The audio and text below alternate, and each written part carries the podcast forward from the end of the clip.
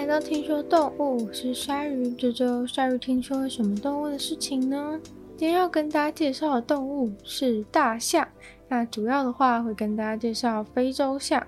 会想要介绍大象呢，就要回到上个礼拜在讲大嘴鸟的时候，有讲到就是巨嘴鸟它们的嘴巴面积非常的大，那可以达到散热的作用。今天要讲的这个大象呢，它的耳朵也是有这样子的作用，耳朵面积非常的大，可以用来散热，所以今天就要来跟大家介绍一下非洲象。那其实讲大象的话，大家从听到都会说大象有两种，是有非洲象跟亚洲象，但是其实非洲象跟亚洲象都是一个属，而不是一个种。对，因为像是非洲象的话呢，里面就是还有两个种类。不过亚洲象的话呢，就是亚洲象属里面就是只有亚洲象这一种，所以呢，还会平常才会很常觉得说，哎，好像是非洲象是一种，亚洲象是一种。不过其实实际上呢，就是两个属跟三个种，是有非洲象属跟亚洲象属。但是因为亚洲象属里面只有亚洲象一种，那非洲象属的里面有两种非洲象，所以呢才会常常被误会说，哎，非洲象是一种，亚洲象是一种。那非洲象的话呢，里面主要是有两种嘛。一种就是叫做普通非洲象，或是非洲丛林象；另外一种的话就叫做非洲森林象。那普通非洲象的话，应该是大家比较常见。通常讲到非洲象的话，应该其实讲的呢就是这个普通的非洲象，或是非洲丛林象。因为非洲森林象它的数量其实蛮少的。那一般看到体型比较大的呢，就是这个普通的非洲象。那，呃，因为这个非洲森林象它的数量比较少，所以现在算是呃面临濒危的一个风险，也在就是联合国的这个重点保护名单当中。由于就是受到很严重的就是栖地消失的问题，所以就是非洲森林象的话，现在就是蛮少的。但是这个非洲普通的非洲象、非洲丛林象跟非洲森林象，它们其实有的时候也是会有杂交的现象的。说到大象，大家应该可以直接想象到大象的外观吧？应该没有人不知道大象大概长什么样子吧？大象当然就是一个灰色的大大的动物，然后鼻子很长，然后耳朵也很大。大概就是这样的形象吧。那大象灰色的皮肤是它们非常重要的特征。那它们这个灰色的皮肤呢，其实是充满非常多折叠的，然后皮肤也非常非常的厚。皮肤的厚度呢，可以达到三十毫米，三十毫米就是三公分嘛，就有三公分厚的皮肤，真的是非常非常的厚。那如果大家有机会可以近距离看到大象的话，在台湾可能比较没有机会。如果你去过泰国的话，可能有机会非常近距离的看到大象。那你就会发现，大象它们身上的皮肤其实有非常多的、非常多的皱褶。那这个皱褶其实超级超级的深，这个皱褶的话，可能可以到十公分那么深。所以其实如果你把你的手指偷偷的戳进去的话呢，应该是可以把整根手指都埋入它的皱褶里面，非常的酷炫。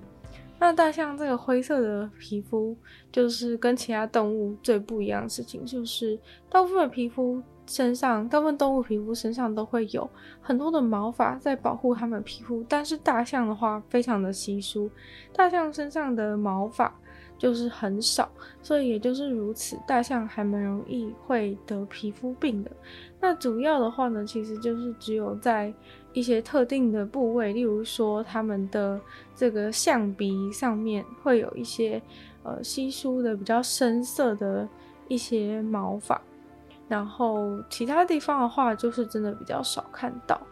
那非洲象特别点呢，跟亚洲象不一样，是在它们的这个鼻子的前端。在鼻子长长鼻子的最前端呢，就是有一些像是像是有人形容说是像手指状的凸起，不过感觉是有这样形容好像有点可怕，就是鼻子的前端有手指状的凸起。那简单来说，它就是呃就是有一个凸起这样子。但是亚洲象的话只有一个，非洲象的话会有两个这个这样子的指状凸起。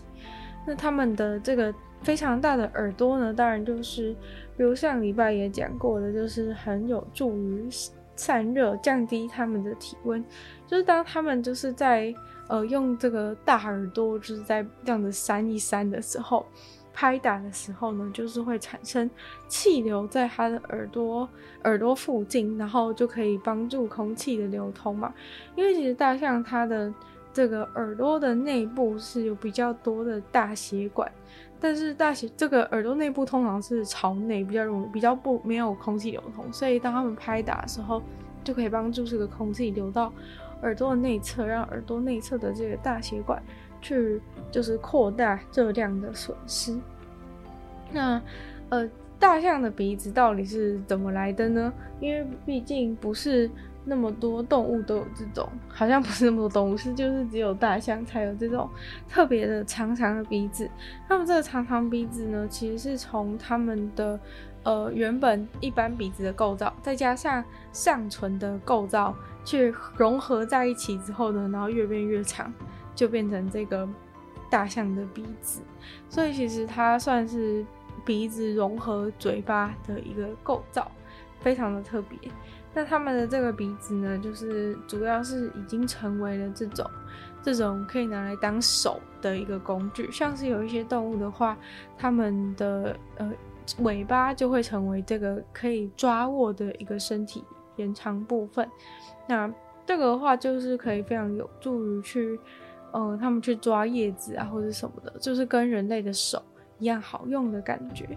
那它的鼻子的话呢，就是是一个非常精细的构造，就是它是由三叉神经所支配的，所以它非常的敏感，就是真的跟手一样，非常的灵活，然后可以感觉到非常多东西，然后伸缩自如这样子。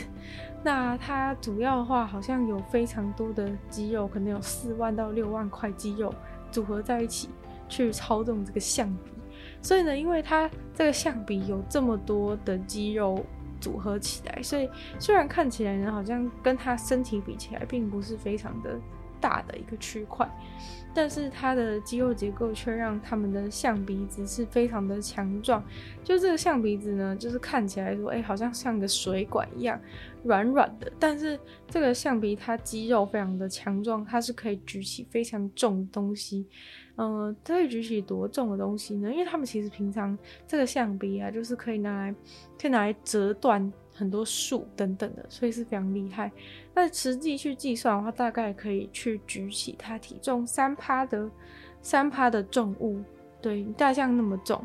然后它可以举起它身体三趴重量，那它象鼻就是真的。非常非常的强壮，从来没有健身过，但是因为他的肌肉非常多块，所以呢，他就非常的强壮。那他会用这个象的鼻子拿来就是闻东西啊、摸东西啊，或者是喂食啊、吃东西、喝东西，或者是甚至拿来拍打一些灰尘当成鸡毛掸子这样子来用，或者象鼻也常常用来发出声音嘛。或者是可以就是拿东西，然后甚至可以用来防御跟攻击，因为力道很大的关系。如果你拿象鼻子用力的打在别人身上的话，其实就跟你用手甩别人一巴掌是类似的状况。所以就是千万不要小看象鼻子。那象鼻子的话，既然长得像一根大大的吸管，那大象有的时候啦，并不是常常，但有的时候大象如果它去游泳的话呢，它这个象鼻子就是可以用当成那种浮潜用的那种管子，就很像，不是有些人去浮潜的时候，他们会带那种，就是蛙镜跟蛙镜，然后再加上一个吸管的那种组合嘛。就是大象的鼻子就是可以拿来做那个吸管，然后在水下这样子布噜布噜的，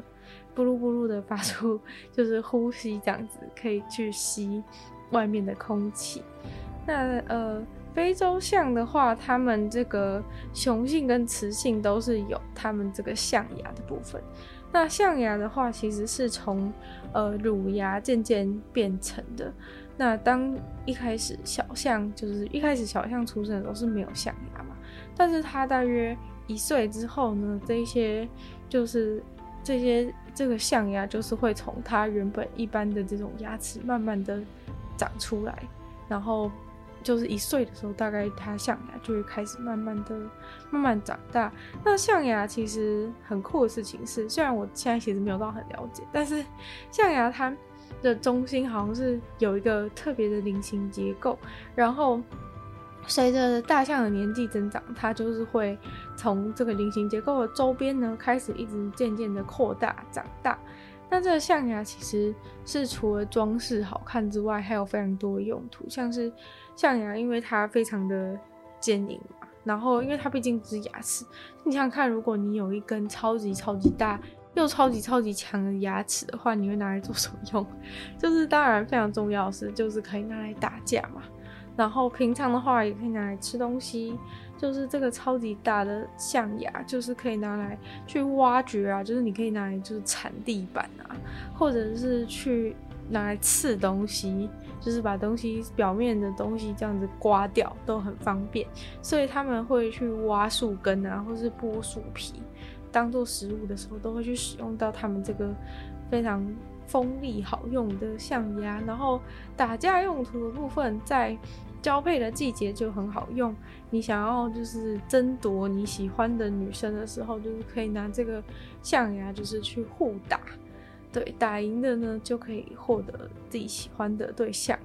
然后这个象牙部分也可以去防止就是受到掠食者侵害嘛，就如果想要攻击你的时候，你就拿这个象牙去戳爆人家，这样的话是非常好用。那象牙的话呢，就是毕竟它长在大象身上嘛，就是所有东西都很大，就算你远远看的时候觉得象牙好像嗯就是一个一个大概它身体也没有占很大比例的地的一个东西，但是这个象牙呢却非常的重。这个象牙，这个牙齿竟然有二十三到五四十五公斤，那基本上如果四十五公斤的话，可能就跟一个女生就是的体重差不多。所以说，如果把我粘在大象的，就是在 你把我粘在大象的头上面，它也完全不会觉得很重的意思，大概就是如此。这个就是想象起来感觉有点怪，就是 但是如果把我粘在。大象的头上的话，它就是会觉得就是跟它的象牙差不多重，不会觉得特别怎么样。那这个象牙长度的话，就是可以到一点五到二点四公尺。对，所以这个象牙呢，其实就是不管是身高或是体重，都是跟我差不多的。就是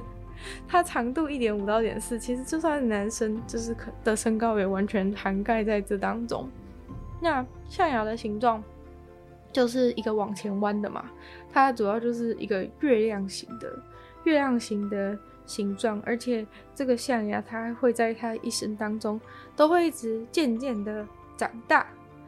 那大象的话，它们的其他牙齿，因为象牙也是其中一个牙齿嘛，只是它从就是前面的牙齿就是演化成象牙，但像但大象还是有其他牙齿啊，不然它怎么吃东西？所以呢。大象主要用来吃东西的牙齿，其实就是它的四个臼齿。那这个臼齿，呃，就是主要比较适合拿来，呃，磨碎植物吧。大家都知道说，如果是肉食性动物的话，它们通常都是主要以尖牙为主，因为它们要把那些把别人的肉给咬碎，所以就是会比较使用尖牙。草食性动物的话呢，通常就是这种平平的，上面平平的这种臼齿类的。臼齿类的牙齿，那既然刚刚讲到象牙那么大跟那么重那么长，那它的臼齿的话呢，其实也蛮不轻的。它大象的臼齿的话，一颗就有五公斤，然后长度有三十厘米，对，所以也是一个非常大的牙齿，一颗牙齿就三十公分那么大，然后五公斤重，对，所以其实是超级巨大牙齿。那他们的牙齿的一个变化，主要是，嗯，就是他们会有前面一对前面一对臼齿跟后面一对臼齿嘛，那这样总共四颗。那通常的话就是说，前面一个前面一对臼齿会经过时间，你一直用一直用一直用，然后就会磨损的比较厉害。那等到到一个程度的时候，它就是会自己脱落。然后很酷的事情是，后面那对臼齿竟然会往前移动。所以等于说，后面的臼齿会移到前面，变成前面的臼齿，然后在原本后面空的位置呢，又会长出两个新的臼齿，在嘴巴的后面。所以说就是会有一个往前移动的，所以前面的臼齿永远是比较旧的臼齿。那大象的一生当中，就是大概会换四到六次的牙齿。对，就是会经历这个往前移动，然后脱落这样子的一个过程，四到六次。那可是等到他四十岁到六十岁的时候，通常就是到这个四到六次的尾声了。所以呢，当你最后一次失去臼齿之后，你就只剩下两颗臼齿。然后你要是再失去的话，那你就等于没牙齿。那没牙齿之后呢，就会死于饥饿。所以其实。嗯，有非常多的大象都是年老之后，其实他们并没有得一些病，但是因为他们渐渐没办法吃东西，所以就死掉了。那非洲象的话，主要就是有二十四颗，总共有二十四颗牙齿。刚刚介绍四颗就是是他们最重要的、最重要、最重要的牙齿嘛。所以如果就是没有那四颗牙齿的，就算它其他二十颗牙齿还在，它们还是很有可能会因此而死亡。关于尺寸的部分呢，当然就是大象最重要的特征嘛。大象最重要的特征就是超级大。那非洲象的话呢，又是比。呃，亚洲象还要更大。虽然说，就是前面有讲过，说有两种，一种是呃普通非洲象，或者说非洲丛林象，另外一种是非洲森林象。那呃，刚刚我讲到说非洲森林象比较小一点嘛，所以说这个普通的非洲象，或者说非洲丛林象，就是世界上最大的陆生生物。在陆地上可以看到最大最大的动物呢，就是这个非洲的丛林象这一种。那它们的这个呃。母的母的非洲象，非洲丛林象的话呢，它的肩高就是有二点二到二点六公尺，然后它的体重呢就是有两千到三千，两千到三千多公斤。那非洲象是母的比公的体型会小很多，所以说公的非洲非洲丛林象的话，它的身高就是有三点二到四公尺，所以其实是差超多的，就是母的。母的非洲丛林象的身高是还有一些 NBA 球员可以比拟的，但是公的身高的话，就是真的完全没有办法。公的就是真的已经突破天际，已经跟一层楼一样高，三点二到四公尺，还挑高都有可能，这个楼高都有可能。然后公的大象的话，它的重量还可以到四千七到六千公斤。对，四千七到六千公斤，我已经不知道就是要怎么想象这个体重。就是我想象，我心中想象不到一个东西是四千公 四千七百公斤到六千公斤，就没有什么概念。那这个非洲丛林象它的特色是它的背部呢是比较有一个凹下去的形状。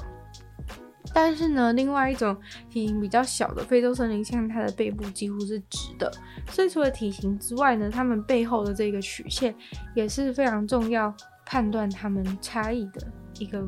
特点。那有曾经记录到呢，最大最大的一个非洲象，它的肩高是有到三点九六公尺。然后体重的话有到一万公斤，对，一万公斤我已经不知道是什么东西，一万公斤真的超级超级胖的一只大象诶。对，一万公斤就是是世界上曾经发现过最胖最胖的大象。那世界上最高最高的大象的话，它的肩高是有四点二一公尺。所以它如果站在一个豪宅的门口的话，是比豪宅的 lobby 还要更高 的一个状况。那这一只最高最高的大象，它体重就是八千公斤。所以说就是呃很高很高的大象，就是没有到那么没有到最高的大象没有到那么胖，但是呃最胖的大象也没有到那么高。大概就是如此，所以，所以就是最世界上最大的大象，不确定是要选最胖的那一只，还是最高的那一只。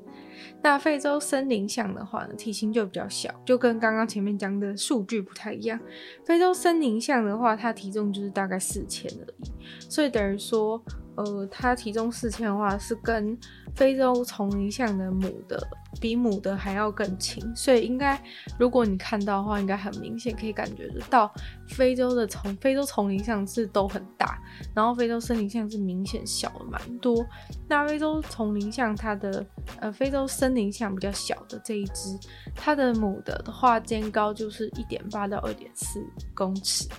就明显的矮蛮多。一个比较高的男生的话，可能站在这个非洲森林象的旁边的母的非洲森林象旁边的话，是可以跟他差不多高的。那嗯，如果是雄性的话，它的肩高就是大概是二点四公尺到三公尺，所以它算是第三大陆生动物。因为亚洲象的话是比非洲森林象还要大只的。那如果要讲它们分布的话呢，其实这个非洲森林象啊，它们算是一个比较小的种类，就是它们族群只有出现在中非，这也是为什么，就是一旦就是他们这个地方遭栖地遭到破坏的话，它们这一种就会直接没有，就是因为它们的分布范围比较小，就是只有在中非。但是如果是非洲丛林象的话呢，就是在撒哈拉沙漠以南的非洲呢，其实到处都可以看到它。那其实这个普通非洲象之所以叫做非洲丛林象的原因，就是因为它们其实大部分可以住在一些这种呃高草疏林的环境，或者是在灌木丛啊，或是干旱地方啊、热带雨林各种，其实都可以看到它们。所以就是它们比较普通，所以才叫普通非洲象。那非洲森林象的话，就是只有出现在中非。那我觉得有一件让我非常，我觉得在读大象资料的时候，会就是大象最让我惊讶的一件事情，就是它们睡觉时间超短，就是它这次完全跟我相反的一个特质，就是它们一天睡觉竟然只要睡一天二十小时，它们只要睡两个小时，所以说我真的觉得。世界就是他说，很多人都讲什么上帝是公平的，每个人一天都只有二十小时。但其实老实说，我觉得其实是不公平的，因为如果是我的话，一天就要睡十到十二小时，那其实我一天实际上能使用的时间就只剩下另外的十十二个小时。但是如果是非洲象的话，非洲象是睡眠时间最短的一种动物。他一天二十四小时只需要睡两个小小时，那他一天不就有二十二个小时可以用了吗？整整比我多出十个小时，所以其实时间根本就不是公平的，因为你要先考虑你一天睡觉时间是多长。对，这是我觉得这是蛮惊讶，就是非洲象那么大一只，但是它需要睡觉的时间却那么短，就是体型那么大，不觉得通常啊，就是一个感觉上你会觉得一个呃一个无知的老百姓会觉得说。嗯，很像非洲，很像大象那么大一只，感觉需要花很多体力走路什么的。但它一天居然只要睡两个小时，害我觉得非常的惭愧。那非洲象的话，他们的家庭组成、社交环境是怎么样呢？通常一个一群大象里面的主要带头的都是一个。都是类似女族长或是女长老的一只母的大象，就是大象群都是由母大象为主导的。那原因主要是因为，嗯，就是母大象比较会进行，就是会进行这个家庭当中的一个领导的地位，是他们主要是抚生存啊，还有抚育后代，这样的话比较有优势。对，所以。就是在大象群当中，通常是以就是这种一般的比较大型的大象群当中，当然都是以母的大象为主，因为公的大象主要比较会在外面游荡，然后母的大象它们这种群体就是以嗯，就是以抚育后代跟群体的生存优势为主。那非洲森林象的的凝聚力其实没有一般的普通非洲象那么好。那有人有人是觉得说，因为在中非他们生长的地方，非洲森林象他们的呃他们的天敌其实没那么多，所以其实没有必要有这么有凝聚力的一个家庭组成去抵抗外敌。他们就算大家都分开来生活，还是能够活得非常的好。那嗯，其实有的时候非洲像他们这种家庭的家庭单位也是会互相的结合或是分开，有时候会因为一些亲属关系就变结合起来，变成更大一群，就有点像是人类的感觉。有时候你结婚之后姻亲之后就变成一个很大的家庭。那为什么这个群当中都没什么雄性大象的原因，是因为雄性大象主要在青春期后，就是你长大以后，其实就会离开你原本的家庭，然后呃，会有些时候会跟其他的雄性一起组成一个比较紧密的联盟，有的时候就是会独立的生活，雄性大象就不会再继续跟原本的家庭继续活在一起。所以说，在一个象群里面当中，通常雌性才是比较活跃的成员，雄性是比较倾向于在外面独自，或者是跟小型的、小型的雄性群体待在一起。那大象他们互相聊天啊，然后交流啊，或者说认识别对方是谁的话，其实他们主要是会发出一些很酷炫的声波。那他们的声波很酷炫的原因，是因为他们能够区分。几百种不同的低频率的声波的呼叫，就是可能在人类的耳朵听起来都是一些那种很低的啊的声音，但是这样学有点有点好笑。但是就是他们可能会发出一些很低声波的一个呼叫，人类听起来可能都是一个很低频率的嗡嗡声，但是他们其实都是可以分辨出几百种不同的这种。嗡嗡的声音，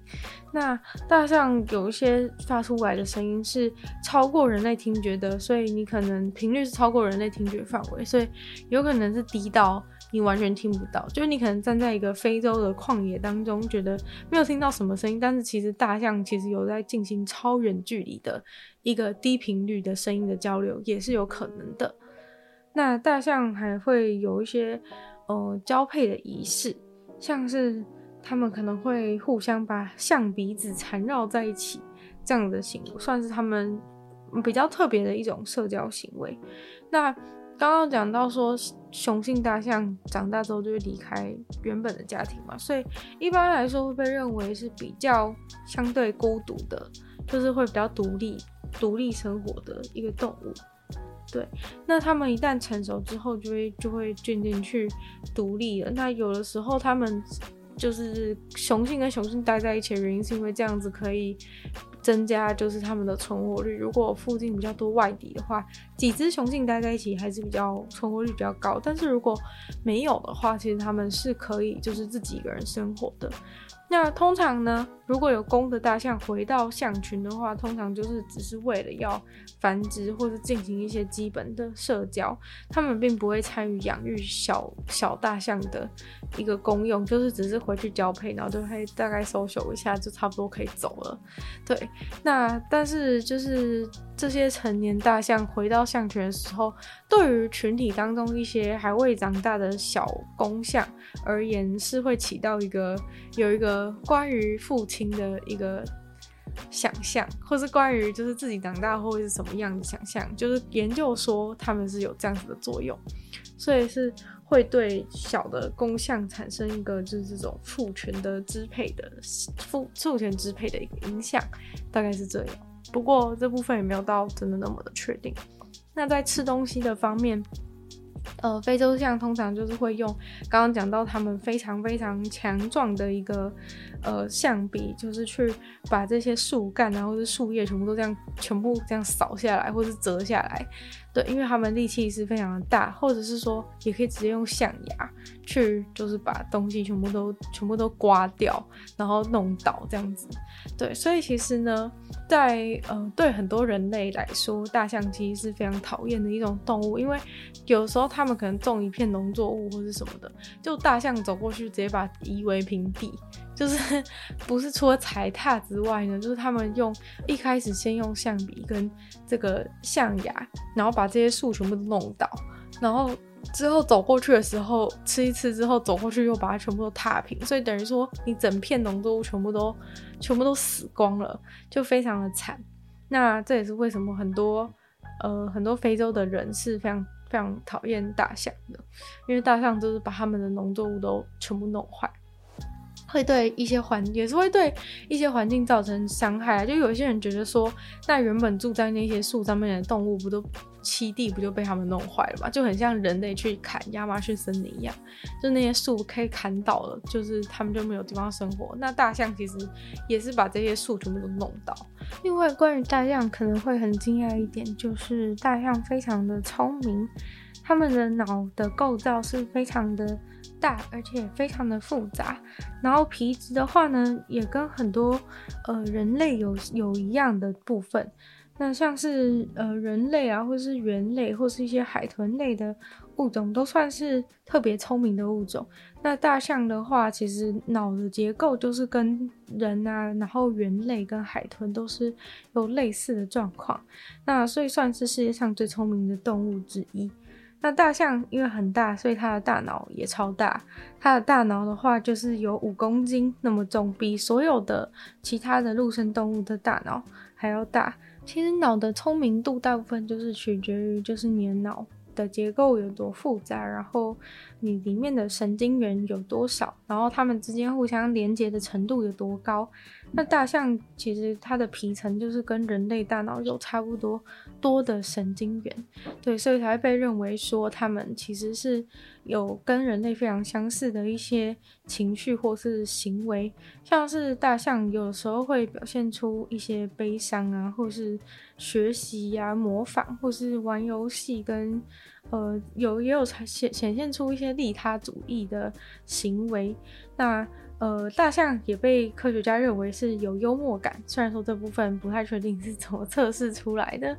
但是呃，就是总之，大象的大脑就是可以完成非常多任务。然后使用工具，他们也会，然后他们也有产生出同情心啊，或是会互相合作，然后也了解什么是自我意识，然后跟他们有非常长期的一个记忆，然后还有他们发出的那些声响，也有语言相关的证据。所以说，就是这些行为都代表大象，它们是一种高度智能的动物。大部分他们会说，智商大概可能会跟鲸豚类的动物还有灵长类的动物相当。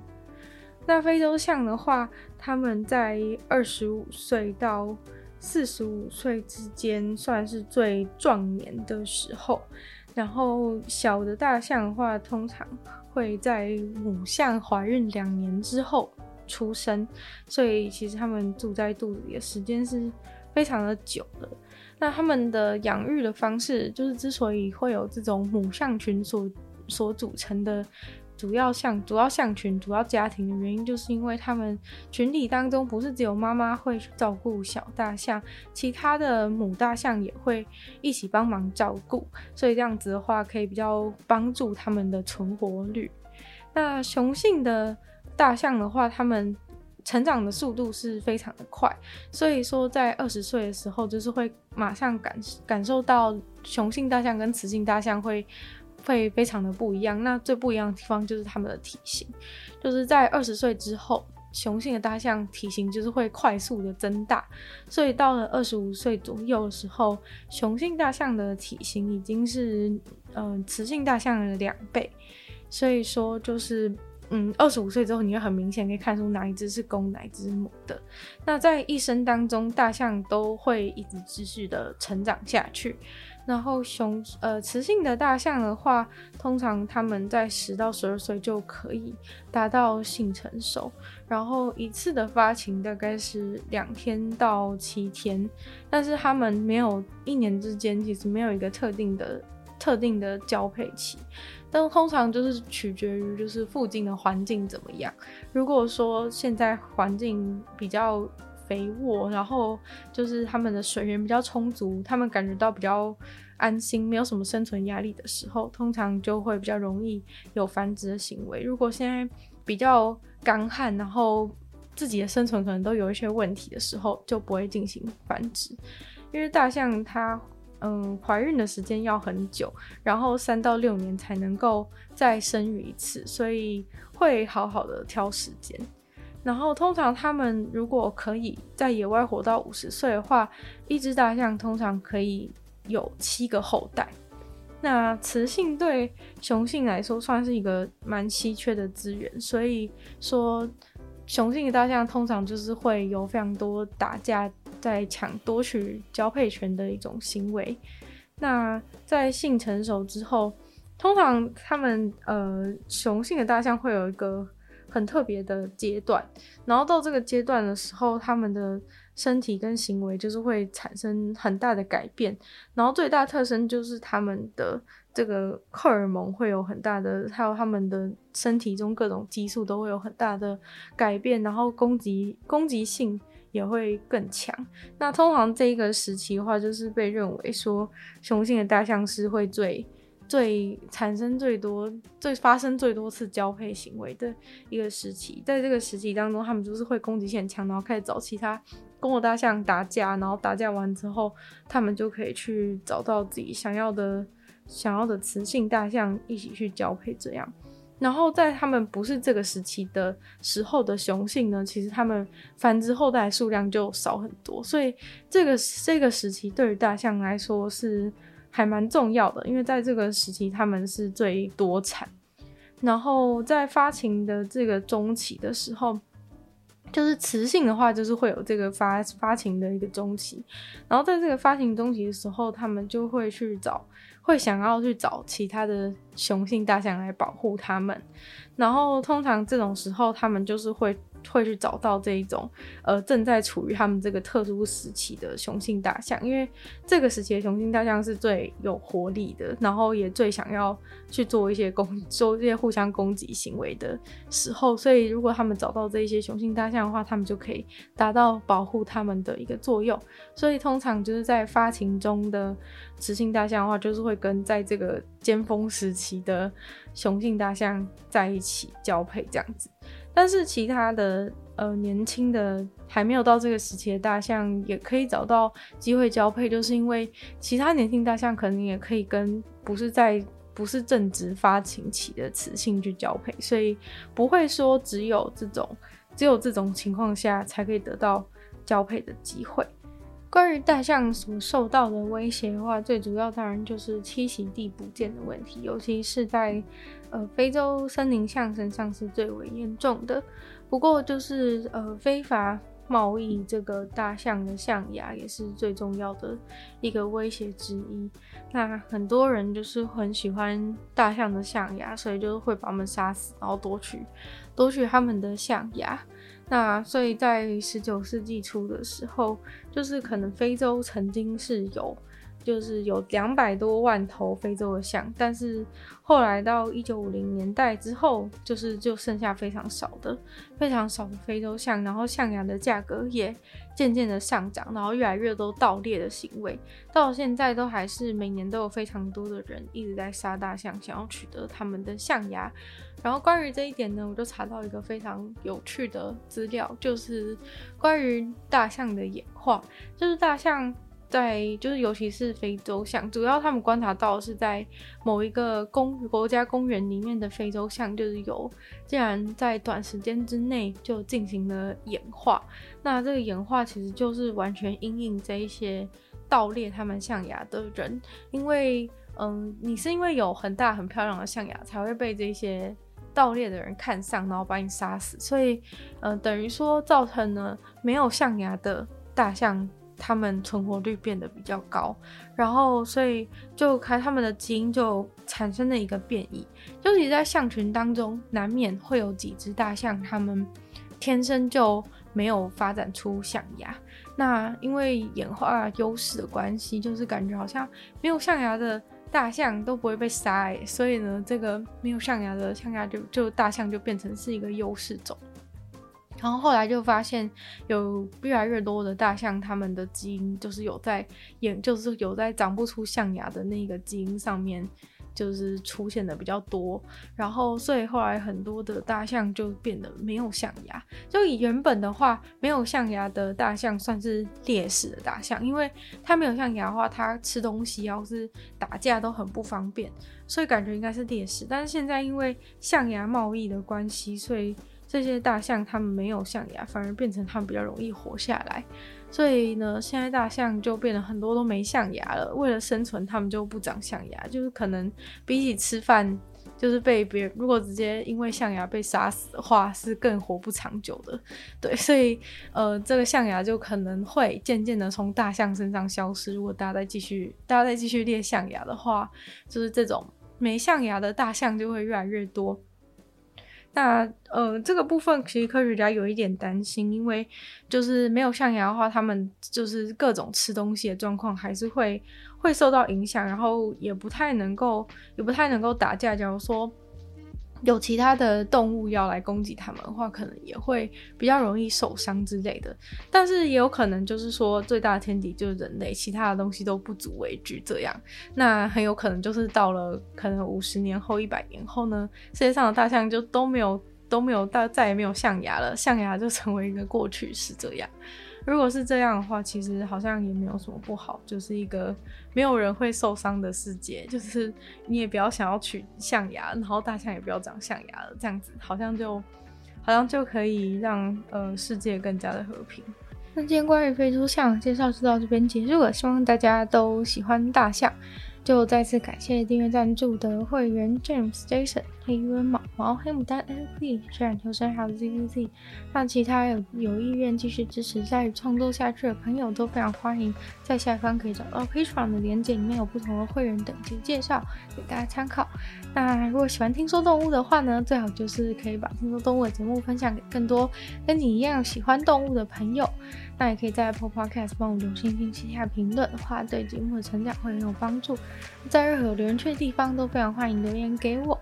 或者是大家有时间的话，可以去收听我的另外两个 Podcast，其中一个是女友的纯粹不理性批判，里面有时间比较长的主题性内容；另外的话是鲨鱼，用十分钟的时间呢，让大家可以接收、接收一些有趣的国际新资讯。那。也可以去订阅我的频道，是追踪我的 IG。也就希望听说动物可以继续在每周五跟大家相见。那么下次见喽，拜拜。